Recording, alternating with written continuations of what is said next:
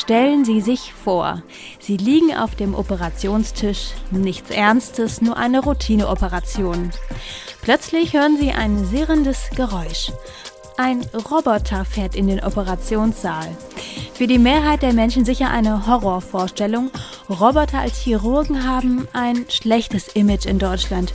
Schuld daran ist Robodoc, ein Robotersystem, das in den 90ern Hüftoperationen durchführte. Die hohe Fehlerquote verbannte Robodoc bald in die Abstellkammer der Krankenhäuser. Dabei ist unter Experten unbestritten, dass Roboter auch im Operationssaal vieles präziser können als Operateure aus Fleisch und Blut.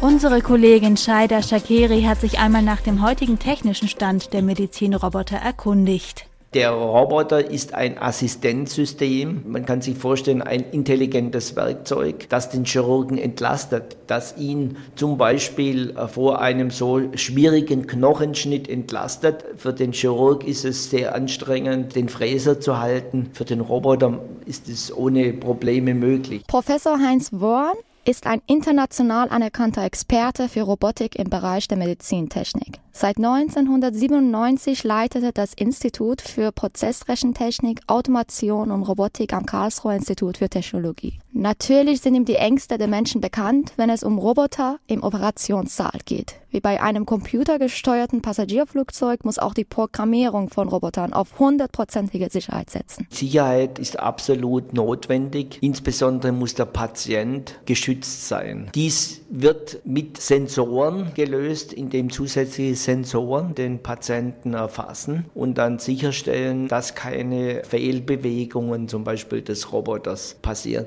Hier muss man sagen, da kostet es etwas Geld, aber man hat natürlich auch durch den Robotereinsatz eine erhöhte Genauigkeit. Also man kann die Sicherheit gewährleisten und die Kosten in noch vernünftigen Rahmen halten. Letztlich ist der Roboter mit dem Skalpell nur ein computergestütztes Assistenzsystem für den Chirurgen.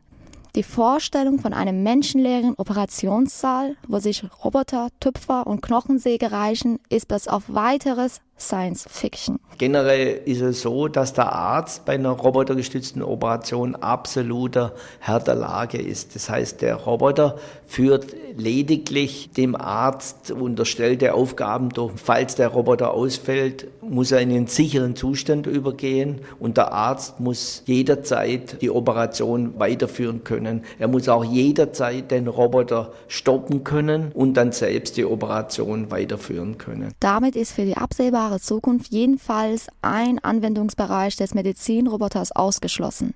Eine Operation über große Entfernungen, die sogenannte Teleoperation, scheitert an der Frage der medizinischen Verantwortung vor Ort. Problem bei dieser Teleoperation ist, wer hat das Sagen, wer hat die Verantwortung? Der Chirurg vor Ort, der am Patienten ist, oder dann der Chirurg, der an der Konsole sitzt entfernt vom Patienten. Man hat diese beispielhaft durchgeführt. Bis jetzt hat es sich in der breiten Form nicht durchgesetzt denke einfach deswegen, weil es nach wie vor so sein muss, dass der Chirurg, der vor Ort ist, die Verantwortung hat. Er sieht exakt, was mit dem Patienten passiert, ob Störungen passieren, ob hier starke Blutungen auftreten zum Beispiel. Und dann muss er handeln. Seit der aus den USA stammende orthopädische Medizinroboter mit dem wenig Vertrauen erweckenden Namen Robodoc vor allem durch medizinische Kunstfehler von sich reden machte, ist viel Zeit verstrichen.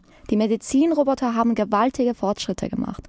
Dennoch ist noch lange nicht das Ende dieser Entwicklung erreicht und der blecherne Chirurg kann noch vieles von seinem menschlichen Kollegen lernen. Was er nicht hat heute, ist zum Beispiel eine haptische Rückkopplung. Ein heutiger Chirurg ist es gewohnt, am Körper abzutasten und zum Beispiel Tumore zu erfüllen. Sowas kann er heute nicht. Aber da sind wir dabei, die Werkzeuge im Bauchraum des Patienten mit Sensoren zu versehen, in dem Fall taktile Sensoren, die dann Kräfte rückmelden und der Chirurg kann dann richtig abtasten. Ebenfalls werden Gegenstücke zu diesem Sensor entwickelt, die dem Chirurg Chirurgen dann das Gefühl in die Hand vermitteln, die in der Hand Kräfte aufbringen, so dass er eigentlich richtig dieses Abtasten spürt.